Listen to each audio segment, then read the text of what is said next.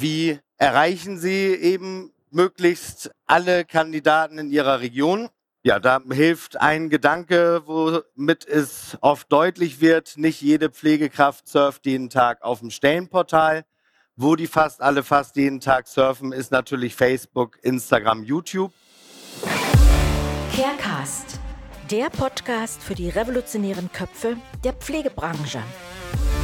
Hier gibt es Informationen und Innovationen auf die Ohren.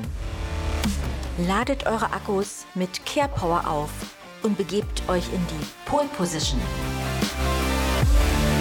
Ja, und nochmal ein herzliches Guten Morgen. Wir starten mit der ersten größeren Talkrunde und es geht um den Bereich Management and Services und Themen wie die Hygiene, hygienische Toilettensitze, und ähm, die autonomisch äh, gereinigt werden können, Reinigungs- und Desinfektionstätigkeiten. Wir haben die, das Thema jetzt Suche nach neuen Mitarbeitern, ergänzende Dienstleistungen für die Pflege. Und ja, da haben ich diesmal vier äh, charmante Herren in der Runde, die einfach mal ihren Mehrwert für die Pflegebranche vorstellen. Und ich würde gern mal mit dem Herrn rechts von mir beginnen wollen. Was macht euer Unternehmen als Mehrwert für die Branche? Ja, Erstmal schönen guten Morgen in die Runde. Und äh, wir als Firma Desinfekt hoch 3 beschäftigen uns mit dem Thema automatisierte Raumluft- und Flächendesinfektion und äh, sind dort auf der einen Seite als Händler tätig für die Gerätschaften zur automatischen Raumdesinfektion, auf der anderen Seite äh, auch als Dienstleister ja, wir können halt auch aus der Praxis für die Praxis dort reden. Sprich, wenn irgendwelche Kontaminationsgeschichten äh, da sind oder eben Desinfektionsmaßnahmen explizit durchgeführt werden müssen, werden wir halt auch gerufen. Auch in, äh, in dem Bereich der Alten- und Pflegeheime. Ja, wie ist es bisher gewesen? Äh, Bisher gibt es ja letztendlich nur die Scheuerwischdesinfektion, die überall propagiert worden ist und auch äh, sehr häufig durchgeführt worden ist. Da hat man aber mittlerweile erkannt, ich sage immer, dass der Krieg nicht mit dem Lappen zu gewinnen ist und äh, dort irgendwie andere Maßnahmen aufgeführt werden sollten. Ähm, das heißt, es entstehen ja große Lücken und selbst das Robert-Koch-Institut sagt ja, eine gut gemachte Scheuerwischdesinfektion hat einen maximalen Wirkungsgrad von 60, 70 Prozent. Hat alles nichts mit Schlampigkeit zu tun, äh, sondern ich erreiche gewisse Stellen ja gar nicht. Und äh, um genau diese Lücken zu schließen, bietet sich eben halt das Verfahren an. Das Verfahren nennt sich Kaltvernebelung mit Wasserstoffperoxid. Mhm. Da weiß man auch gleich, was das Desinfektionsmittel ist. Und ähm, die Lücken, die bei einer Schauerwischdesinfektion entstehen, kann ich eben halt mit dieser Geschichte sehr gut schließen. Es gibt jetzt unterschiedliche Vernebelungsverfahren. Da muss man auch immer aufpassen, ja, wie sieht's aus zum Thema Materialverträglichkeiten? Äh, wie, ist, wie wird das Keimspektrum abgetötet? Gibt es dort Ausnahmen? Und, und, und. Wie sieht es aus zum Thema Biofilme? Äh, was muss aus den Räumen im Prinzip alles raus? Also Elektronik äh, muss die, kann die im Raum verbleiben, muss die raus. Und ähm, da gibt es viele Schwerpunkte, auf die man dann achten sollte. Ich will jetzt nicht so sehr ins Detail dort eingehen, weil die Zeit ist ja auch begrenzt hier bei uns. Aber ich würde noch mal zwischenfragen, weil, weil ich das ein wichtiges Thema finde. Muss viel aus dem Raum raus oder habe ich einen geringen Aufwand und sage, wenn ich mit äh, eurer Lösung arbeite, ähm, spare ich mir das Hin- und Hergeräume von, was ja. man so typischerweise in den Räumen hat. Ne? Fernseher, Telefonanlagen. Richtig. Es gibt, äh, ich sage immer, es gibt ganz wenige Dinge, die raus müssen. Meistens wird mehr in den Raum reingeräumt dann. Aus den Räumen muss raus, also organisches Material, was überleben soll. Sprich, Pflanzen, Tiere, Menschen. Na? Dann Ölgemälde ist aber in den meisten Fällen auch nicht so das Problem. Und man sollte offene Lebensmittel äh, aus dem Raum entfernen. Nicht, weil die dann irgendwie gesundheitsschädlich ähm, dann wirken, sondern es können Geschmacksveränderungen ergeben. Aber Lebensmittel, die jetzt abgepackt sind, es werden zum Beispiel auch Trockenräume, äh, Trockenlager äh, desinfiziert. Die sind ja auch alles in Säcke abgepackt in Eimern, das kann alles dann drinnen verbleiben. Wie groß kann der Raum sein, um mit eurer Lösung zu arbeiten? Kann ich es jetzt nur für Bewohnerzimmer nehmen oder Bäder oder? Also grundsätzlich im, im, die Geräte im Standard sind bis 270 Kubikmeter ausgelegt. Man kann diese Geräte auch aufrüsten bis 850 und darüber hinaus gibt es auch Industrievernebler, also die dann für Hallen etc. dann angedacht sind. Aber die normalen Geräte reichen für den äh, Heimgebrauch äh, dort aus. Wie lange braucht euer Gerät, um praktisch den Raum mit diesem Sprühnebel zu versehen? Und wie lange muss ich danach noch warten, bis ich wieder rein kann? Also die Vernebelung an sich hängt von der Raumgröße ab. Ich sage jetzt einfach mal normaler Raum, äh, der so zwischen 40 und 80 Kubikmeter hat. Da sind wir so zwischen sieben und zehn Minuten wird, der, wird das Wasserstoffperoxid in dem Raum ausgebracht. Und äh, dann habe ich ja eine Einwirkzeit, was ich ja bei allen Desinfektionsmitteln irgendwo auch habe. Ähm, dort betrifft dann die Einwirkzeit eine Stunde. Eine Stunde. Eine Stunde. Dann, dann, kann, kann ich, ich den Raum äh, sozusagen äh, wieder betreten, meistens so nach circa anderthalb Stunde, äh, ohne dass ich jetzt irgendwelche äh, ja, persönliche Schutzausrüstung da noch benötige. Das hängt dann wiederum davon ab, welches Keimspektrum ich äh, dort behandeln möchte. Ansonsten ist dort nochmal eine Lüftung äh, notwendig oder wenn keine Lüftung äh, notwendig oder nicht möglich ist, dann zerfällt Wasserstoffperoxid immer wieder in Wasser und in Sauerstoff und das ist spätestens nach zehn Stunden je nach Konzentration abgeschlossen. Aber für die normalen Arbeiten kann man sagen, nach anderthalb Stunden ist es äh, erledigt. Und ähm, von der Geruchsintensität danach, äh, nehme ich da noch so beißende Gerüche wahr oder? Nein, also das ist wie, wie bei allem. Äh, man hat ja da ein subjektives Empfinden. Manche sagen, na, es riecht sehr angenehm und schön. Das ist wie wenn du in die Schwimmhalle kommst ne, mit dem Chlor. Ja. Manche sagen, ich kann es ganz gut ab. Ich rieche das gerne. Manche sagen, dann, hm, ist nicht so mein Geschmack. Äh, Wasserstoffperoxid hat auch einen eigenständigen Geruch, ist aber we wesentlich weniger intensiv äh, als zum Beispiel das Chlor. Und äh, es zerfällt ja auch relativ schnell. Also ich habe eine ganz geringe Geruchsbelastung was aber kaum wahrnehmbar ist, je nach Konzentration wieder. Und wenn ich die Belüftung durchgeführt habe, ist es dann eher erledigt. Also ist meistens so ein bisschen so erfrischender Duft sogar. Wenn ich jetzt an die stationäre äh, Altenpflege denke, ist ähm, das Desinfektionsmittel, also was vernebelt wird, ja. äh, praktisch für alle äh, Virozide, Bakterien geeignet. Also ich denke jetzt gerade so typischerweise Herbst zu, Magen-Darm, Noro, äh, Virus, das ist ja so, das, wo man sagt, oh Gott, bleibe fern aus meiner Einrichtung. ja, also ich habe hier mal äh, was mitgebracht. Dort ist ja ähm, das Wirkspektrum, das ist die Einteilung des Robert-Koch-Institut, teilt in vier Wirkbereiche die Keime ein. Dort sehen wir halt unter A und B, sagen wir, das ist das alles, was lebt. Und äh, C und D ist das äh, Thema Spuren. Spuren von Bakterien, das ist wieder komplett was anderes als Spuren von Pilzen. Das ist eben halt in dem Wirkbereich C und D. Ich bekomme mit Wasserstoffperoxid je nach Konzentration kriege ich das gesamte Keimspektrum abgetötet. Für das Thema Spuren, also sprich Wirkbereich C und D, ist bei unseren Geräten eine 19-prozentige Wasserstoffperoxidlösung notwendig. Für ähm, die Wirkbereiche A und B, also jetzt im Zuge von Corona, Norovirus und so weiter und so fort. Ähm, dort reicht schon eine dreiprozentige Wasserstoffperoxidlösung.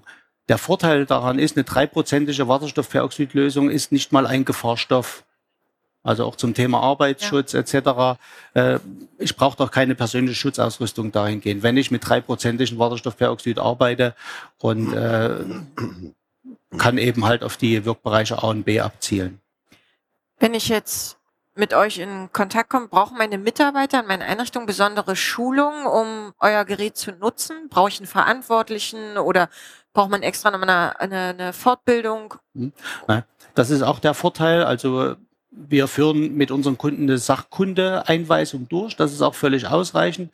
Natürlich ist es sinnvoll, wenn man eine Qualifikation hat wie eine Hygienefachkraft oder vielleicht Desinfektor etc macht hier und da Sinn, ist aber nicht zwingend notwendig. Äh, ich brauche keinen Befähigungsschein, wie man das früher brauchte für Formaldehyd-Begasung. Ähm, es kann letztendlich jeder machen. Und auch selbst derjenige, der die Sachkundeeinweisung erhalten hat, der kann zum Beispiel zu seinem Azubi dann auch sagen, hm, gut, okay, so und so funktioniert's. Also es ist ein sehr einfaches System, was hier angewandt wird.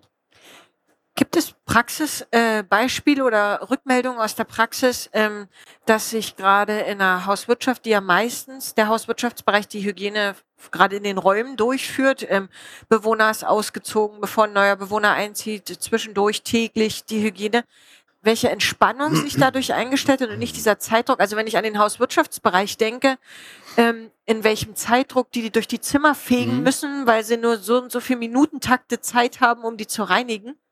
Ja. Also es ist das Feedback, was wir erhalten. Also es ist ein sehr einfaches Verfahren, weil ich stelle da einfach nur die Raumgröße rein, stelle das Gerät in den Raum und kann den Raum wieder verlassen.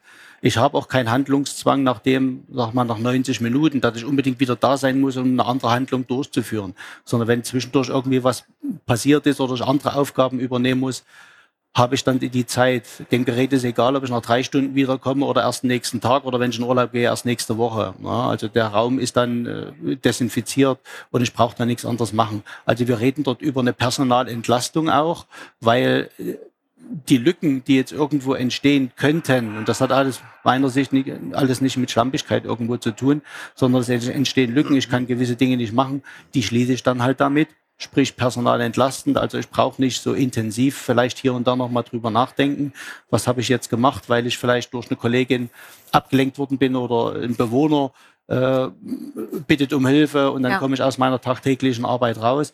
Und es ist natürlich dann auch äh, zeitsparend, weil ich ja andere Aufgaben in der Zwischenzeit dort erledigen kann. Super, klasse. Dann danke ich erstmal. Ich würde bei der Hygiene gern mal bleiben wollen. Ja, mein Name ist Peter Mayer. Ich vertrete die Hyto. Hyto steht für hygienische Toilette.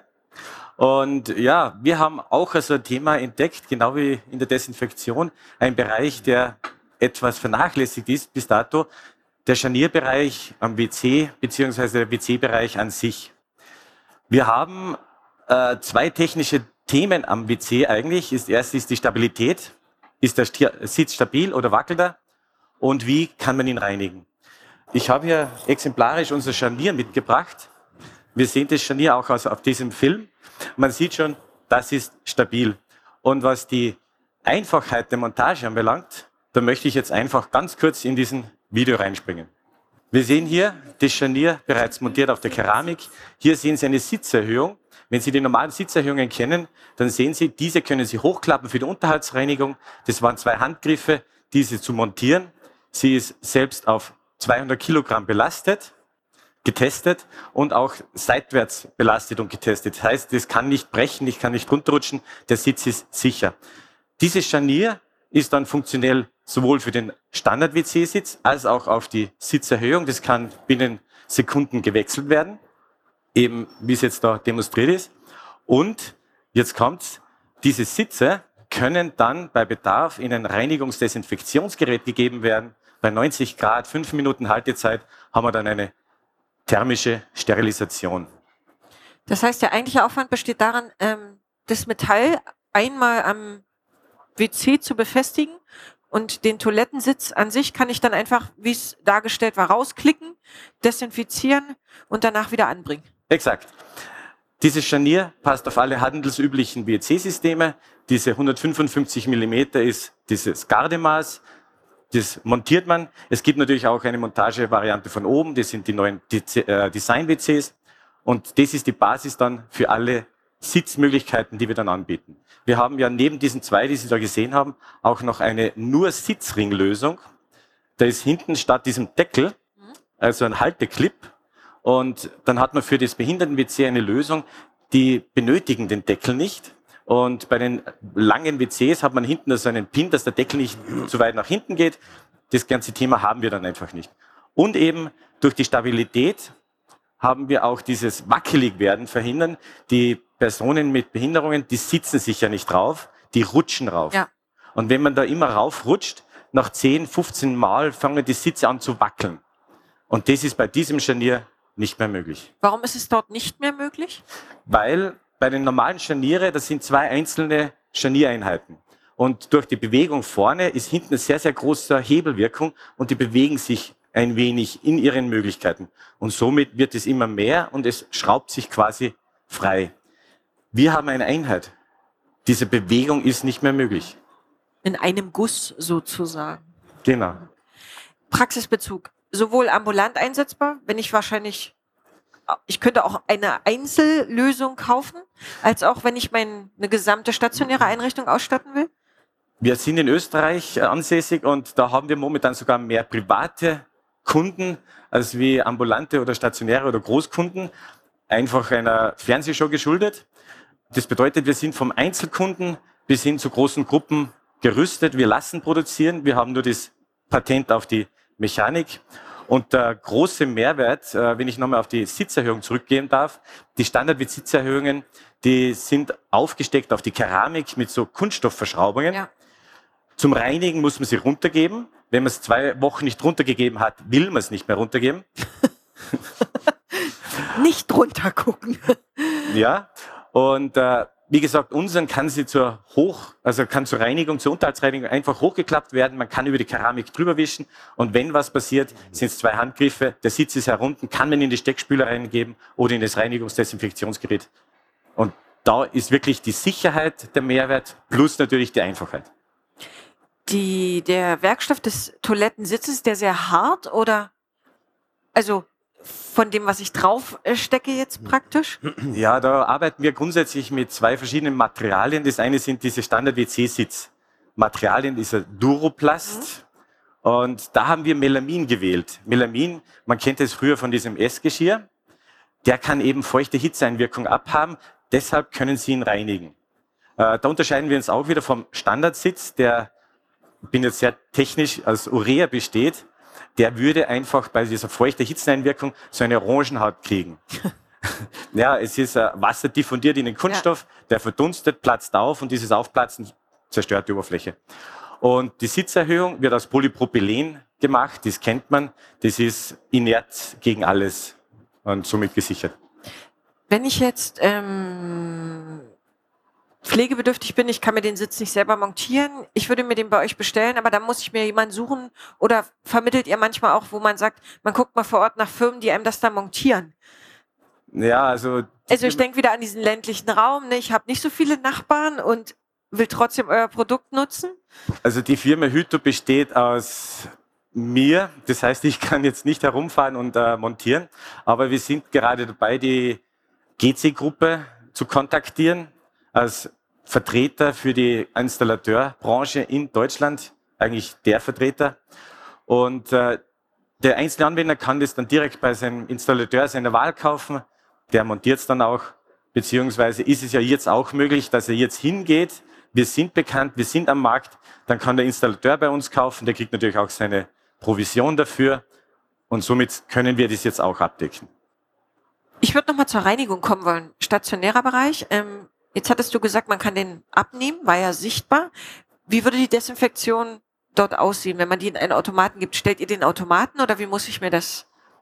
Ja, grundsätzlich ist am äh, ist in den Ambulanzen und im Klinikbereich und im Pflegebereich so ein Steckspeckenspüler grundsätzlich genau. ja schon vorhanden. Genau. Ähm, da haben wir jetzt auch Kontakt gehabt mit einem Hersteller aus Deutschland, der diese Steckbeckenspüler macht. Der hat unser System auch gut gefunden. Derzeit ist das Problem, dass manche zu klein sind von der Bauhöhe her. Die RDG-Geräte, die sind baugroß, da geht's schon. Bei den Steckbeckenspüler gibt's noch einige Modelle, die zu klein sind, aber der Hersteller war bei uns am Stand und hat gesagt, das machen wir größer. Ihr verkauft die Sitze, wir verkaufen ein weiteres Reinigungsgerät. Win-win. Super. Hast du ein Praxisbeispiel? Ähm, Feedback aus der Praxis? Ja, wir haben mehrere Feedbacks. Also unser Start war eigentlich 2019 mit der Messe in Nürnberg wo wir quasi so mit dem ersten Produkt am Markt gegangen sind. Wir haben da schon einige Häuser gewinnen dürfen, unter anderem, äh, darf ich Namen nennen, Compassio-Gruppe und so. Und äh, die Häuser, die jetzt da äh, uns getestet haben, äh, die sind derart begeistert, die kämpfen für uns, dass wir jetzt mit unserer Hilfsmittelnummer, die wir ja haben, auch vom Krankenkassen bezahlt bekommen. Warum sind die begeistert? Was, was melden die zurück? Was ist aus, sozusagen anders als vorher? Aus genau den Themen, es wackelt nicht mehr, es ist stabil. Ja.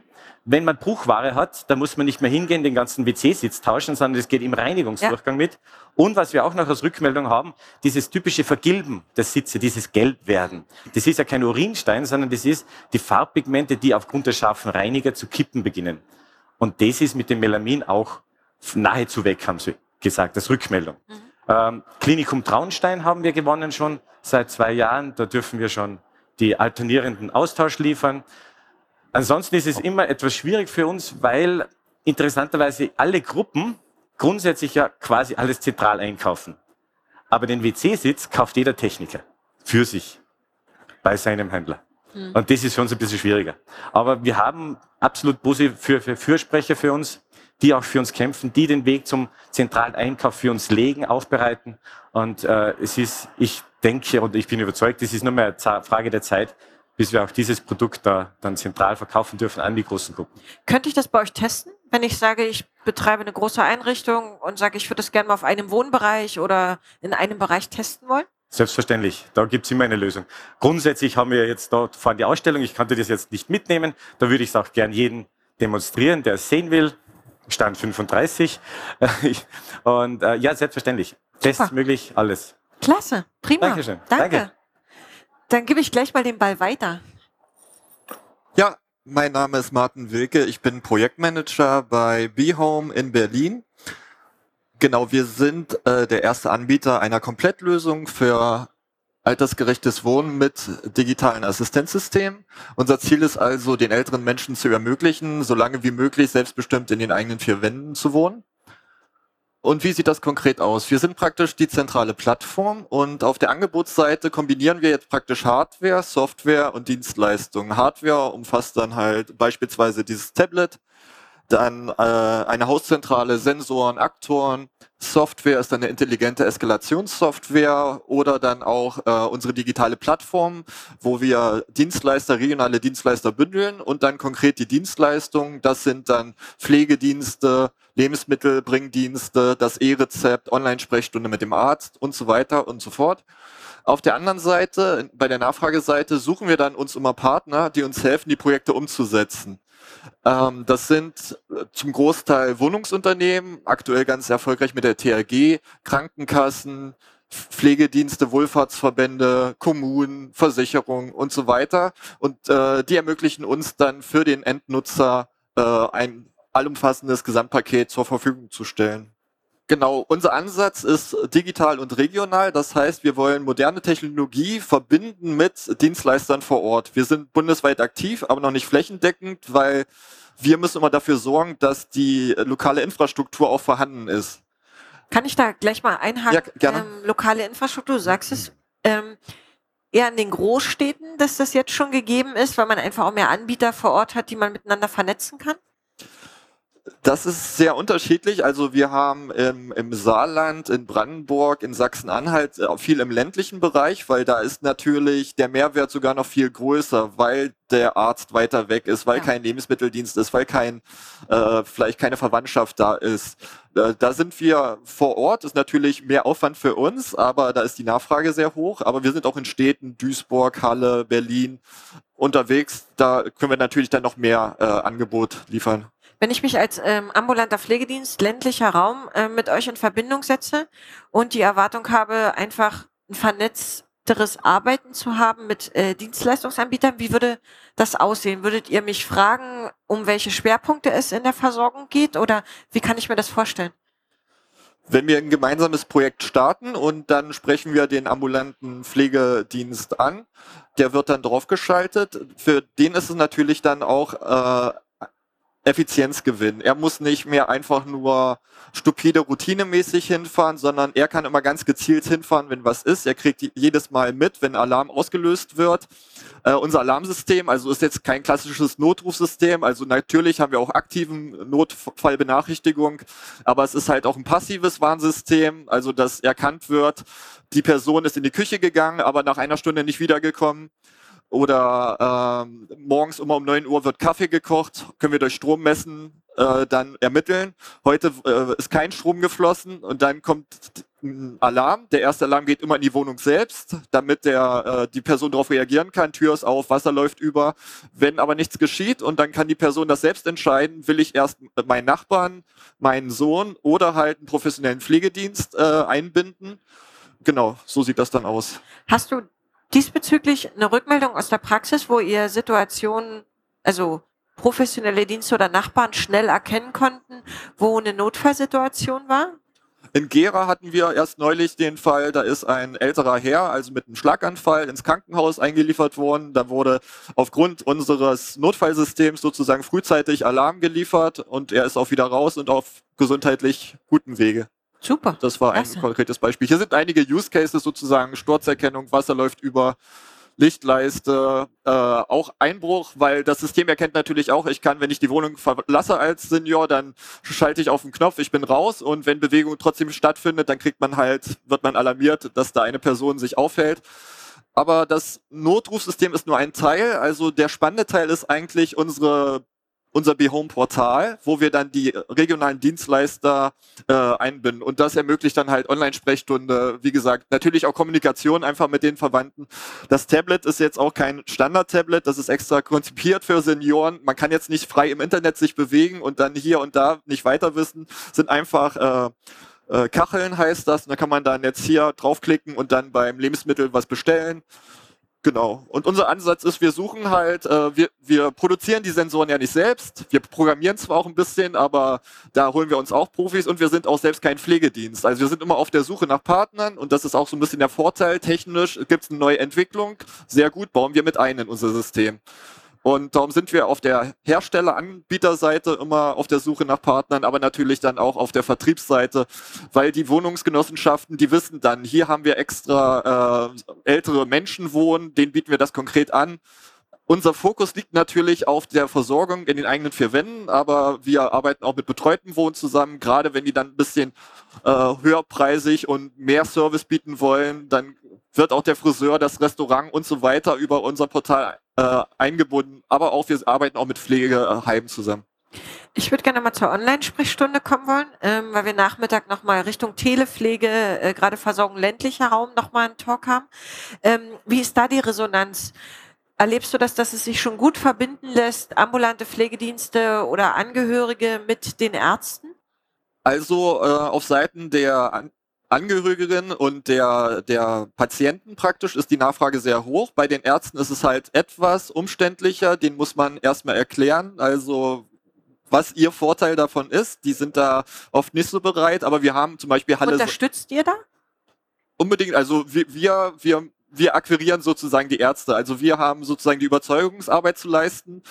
Äh, am leichtesten natürlich, wenn wir die Hausärzte direkt ansprechen. Der Person, das haben wir in Halle gemacht. Da gab es dann halt in diesem Königsviertel äh, eine Klinik und dann äh, auch die Hausärzte dazu. Aber das, das ist unsere Aufgabe. Also das ist ja auch unsere Idee. Also es gibt für alle Bereiche gibt's Insellösungen, aber damit kann der Senior selbst und auch die Angehörigen schwer umgehen. Ja. Also Senioren kann, äh, Senioren sage ich schon, Sensoren kann man sich auch im Elektrofachmarkt kaufen und äh, Pflegedienste kann man auch so ansprechen, aber die Idee ist halt, alles aus einer Hand zu liefern und der, die Person braucht sich um nichts mehr kümmern. Von der Beratung, Installation, Wartung, Geschäftsmodellentwicklung dann auch für die Geschäftspartner, das ist unser Ansatz. Klasse.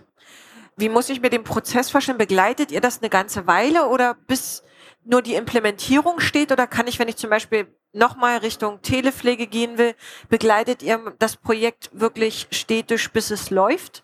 Von der technischen Seite oder auch in der Projektplanung?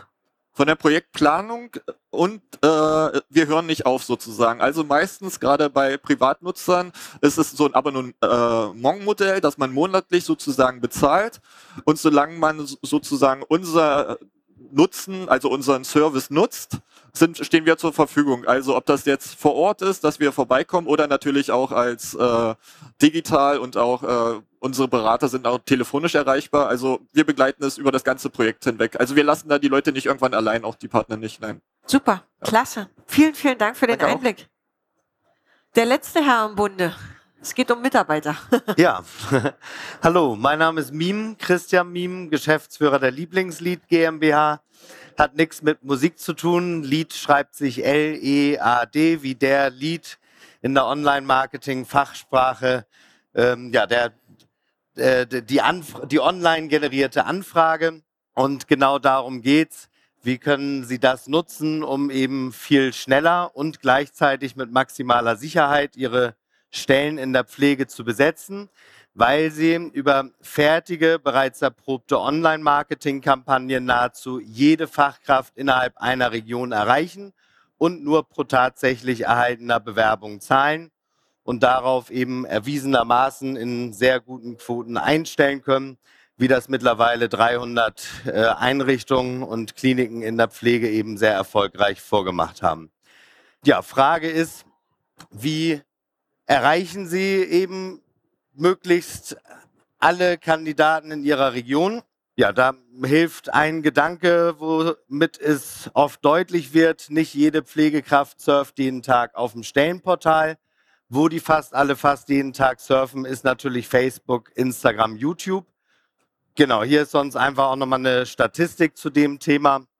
Ähm, das äh, jetzt die Statistik ist branchenübergreifend, aber eben rund jeder zweite äh, grundsätzlich reif für den Jobwechsel ist. Aber eben nicht jeder zweite auf äh, den Stellenportalen unterwegs ist, aber dafür eben auf diesen Kanälen Facebook, Instagram, YouTube.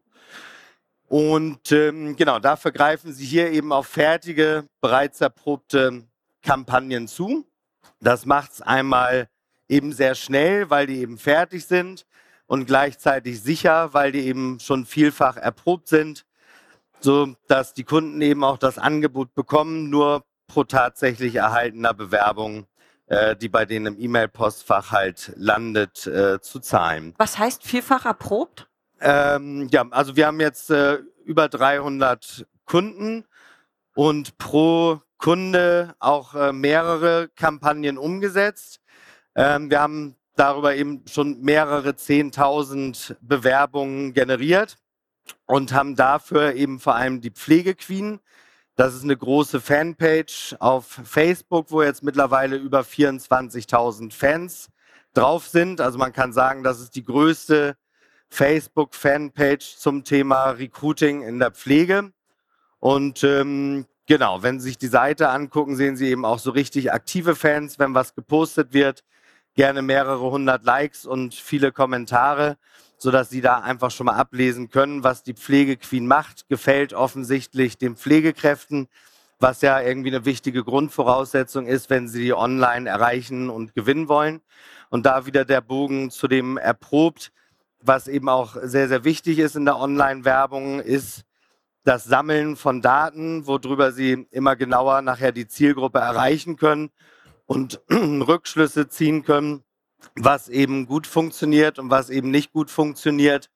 Und äh, über die Vielzahl an Kampagnen ähm, und diese äh, ja, durchgehende Aktivität äh, mit dieser großen Fanpage, wo jetzt über 24.000 Fans drauf sind, ähm, konnten wir natürlich eben viel mehr Daten sammeln, als es vielleicht die einzelne Einrichtung oder ein Träger über mehrere Standorte halt machen kann. Und diesen Vorteil äh, äh, können die Kunden eben nutzen und darauf einfach zurückgreifen. Ähm, wie stellt ihr sicher, dass das individuelle Bild äh, des Unternehmens nach außen getragen wird? Ja, wichtiger Punkt. Genau, weil dadurch, dass die Kampagnen eben fertig und erprobt genau. sind, ist es in dem Step erstmal weniger individuell, hat dafür umgekehrt den Vorteil, dass diese Werbemittel, die wir da verwenden, dass da eben sichergestellt ist, dass, damit, dass sie damit auch wirklich die Aufmerksamkeit der Pflegekraft bekommen. Ja, wenn sie auch mal vielleicht selber ihr Surfverhalten äh, auf den sozialen Netzwerken beobachten, viele wischen da nur noch so halb aufmerksam durch.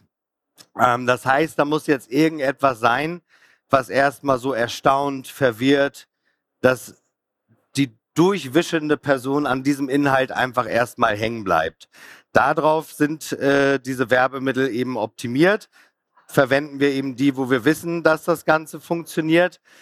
Ähm, in dem Moment, wo die Fachkraft dort hängen bleibt, können wir dann im Text die Informationen übermitteln, die den Arbeitgeber ausmachen und die wichtig sind für die Pflegekraft, damit sie weiß, worauf lässt sie sich da ein, wenn sie da jetzt äh, sich durchklickt und äh, die Informationen dem Arbeitgeber übermittelt und umgekehrt natürlich der Arbeitgeber die Kandidaten dadurch bekommt, ähm, die auch zu ihm passen, was letztendlich wichtig ist äh, für die Quote an Einstellungen, ähm, wo unsere Kunden sich die meisten Kunden bei Einstellungsquoten zwischen 10 und 20 Prozent einpendeln. Den Rekord hat Schönklinikum Vogtereuth aufgestellt mit sogar 46 Prozent Einstellungsquote auf die erhaltenen Bewerber ist die Ausnahme, aber das sind eben dann die wichtigen äh, Punkte, dass man es doch ein Stück weit individuell anpasst, dass die wichtigen Informationen eben übermittelt werden. Und dafür nehmen wir in der Regel als Grundlage eine ganz normale Ausschreibung des Kunden oder eine Karriereseite. ähm, wo unser Online-Marketing-Experte sich so die fünf, sechs wichtigsten Kernaussagen rauspickt, um die in diese fertige Kampagne einzubinden. Ich habe die Erfahrung in der Praxis gemacht, ja, das ist klar, man muss in die Sichtbarkeit kommen, Mhm. aber oftmals ist ein Bruch da zwischen, ich werde sichtbar, kriege eine Anfrage und es wird nicht reagiert Mhm. ähm, oder zu spät reagiert. Ähm, wie geht ihr damit um? Ja, also ganz wichtiger Punkt äh, ist eben die Geschwindigkeit. Ähm, also je länger die Zeitspanne ist von dem Eingang der Bewerbung bis zu dem Zeitpunkt, wo ich mich melde, gibt es sogar auch Statistiken drüber. Ähm, da gibt es einfach eine Halbwertszeit und die ist sehr erstaunlich. Wie ist So- die? Äh, Die kann ich jetzt tatsächlich nicht mehr ganz genau sagen, aber es fängt sogar so im Stundenrhythmus an, dass die Wahrscheinlichkeit äh, schon fällt, dass ähm, dann aus dem Kontakt eben wirklich was wird. Jetzt ist es natürlich so, dass ähm, in der Praxis häufig irgendwie die Pflegedienstleitung äh, den Erstkontakt machen soll.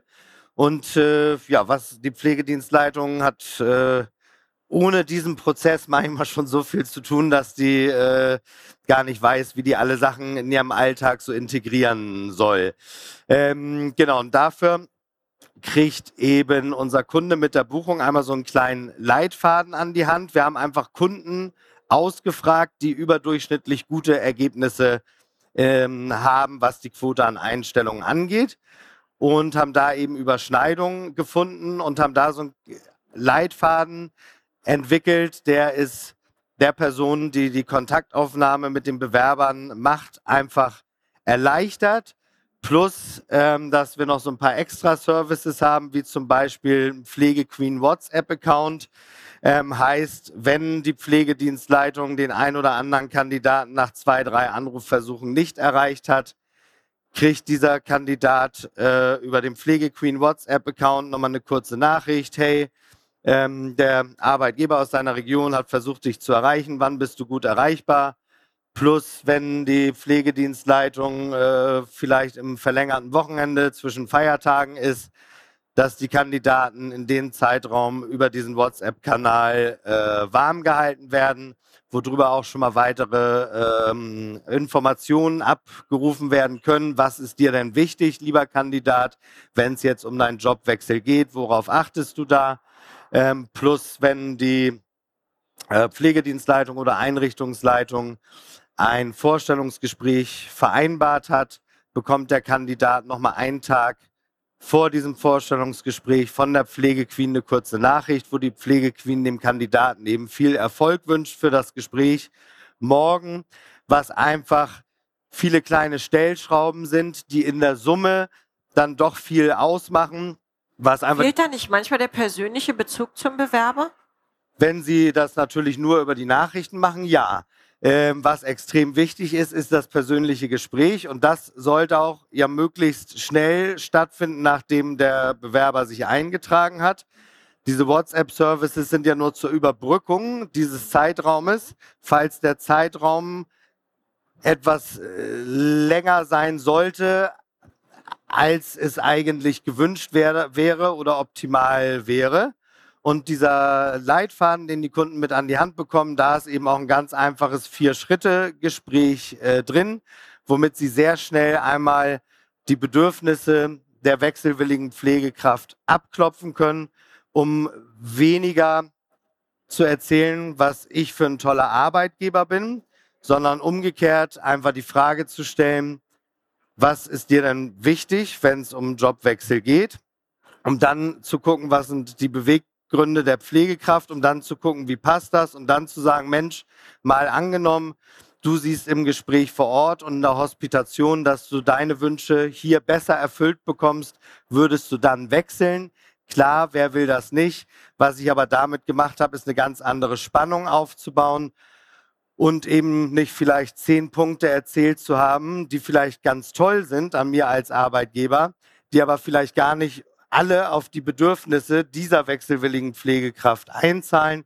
Und so weiß ich, was sind die Bedürfnisse und kann fragen, willst du wechseln, wenn du siehst, dass du die Bedürfnisse hier viel mehr erfüllt bekommst? Und das ist aus unserer Sicht auch das Allerwichtigste, nicht nur der persönliche Kontakt, sondern in dem persönlichen Kontakt eben herauszufinden, was meinem Gegenüber wichtig ist. Wie stellt ihr es sicher, wenn ihr jetzt Unternehmen in einer Stadt mehrere betreut? Jetzt hast äh, du gesagt, wir unterstützen dann den einen. Es heißt ja automatisch, äh, du hast vorhin die Zahl von äh, 10.000 genannt. Äh, das ist interessant, ähm, wo es ist ja so auf dem Markt, dort wo ich sie habe, nehme ich sie weg und verlagere ja. sie und weiß genau, wenn ich den Mitarbeiter eingestellt habe, fehlt er an einer anderen Richtig. Stelle. Exakt. Damit wird das äh, Problem Fachkräftemangel nicht nachhaltig gelöst. Es ist halt immer nur ein Brandlöschen an einer Stelle und in dem Moment, wo ich den Brand da gelöscht habe, entsteht da der neue Brand. Was da ein Lösungsansatz ist und was wir auch viel anbieten, ist eben das gleiche Konzept anzuwenden, um mehr Azubis zu gewinnen. Ja, weil für Nachwuchs in der Pflege zu sorgen, das ist ein äh, dann wirklich nachhaltiger Ansatz. Und da gibt es auch eben sehr, sehr viele Einrichtungen, die haben mehr Kapazität, ähm, um auszubilden. Den fehlen aber eben häufig genügend Kandidaten, um diese Kapazitäten voll auszuschöpfen. Und genau, da würden wir uns sogar wünschen, dass das viel mehr äh, Kunden eben in Anspruch nehmen. Ähm, ja, weil das eben das Problem nachhaltig löst. Aber wir merken halt auch, also oft ist es denn getrennt in den Häusern, derjenige oder die, die Pflegedienstleitung, die jetzt in ihrer unmittelbaren Umgebung dafür sorgen will und muss, dass äh, die Fachkräftequote erfüllt ist und dass das Team entlastet ist, ist erstmal froh, wenn der Brand gelöscht ist und an einer anderen Stelle wird dann vielleicht das Thema Azubi-Gewinnung äh, abgewickelt. Genau, da stehen wir selber noch so vor ein paar Herausforderungen, um äh, da mehr dieses nachhaltige Thema Azubi-Gewinnung anzugehen, funktioniert aber extrem gut. Wir haben, das war das erste Pilotprojekt, ähm, was die Azubi-Gewinnung anging, mal mit der AWO in Düsseldorf, äh, das umgesetzt. An einem nur einem Wochenende haben sich da 15 potenzielle Kandidaten mit der passenden Qualifikation eingetragen und vier Azubis konnte er darüber gewinnen, die auch bereit waren, bis zum Ausbildungsbeginn als Helfer in der Einrichtung mitzulaufen, ähm, wodurch er eben sicher sein konnte, dass das eben auch wirklich Azubis sind, die nicht nur antreten, sondern auch durchziehen. Und das war das Ergebnis von einem Wochenende, haben wir eben mittlerweile auch schon mit vielen weiteren Kunden umgesetzt. Ja. Man kann nur hoffen, dass sie bleiben, weil 30 Prozent der Azubis brechen ab, weil die Arbeitsbedingungen ja. oder die Rahmenbedingungen nicht so sind, wie sie sich wünschen. Super. Ich bedanke mich für die äh, vielen Eindrücke, wünsche euch noch ja, den letzten schönen Messetag und viel Erfolg. Ja, danke. Danke. Hat dich das Thema angefixt und die Lust auf Innovation geweckt? Dann gehe auf unsere Webseite www.novara-consulting.de und buche dir ein kostenloses Erstgespräch. Denn wir stehen dir als Trainer zur Seite, um dein Spiel zu gewinnen. Willst du den nächsten Anpfiff zum Carecast nicht verpassen? Dann abonniere unseren Podcast. Um mehr Innovationsdenker unserer Branche zu entwickeln, empfehle uns sehr gern weiter. Wandeln durch Handeln. Bis zum nächsten Mal, euer Novara-Team.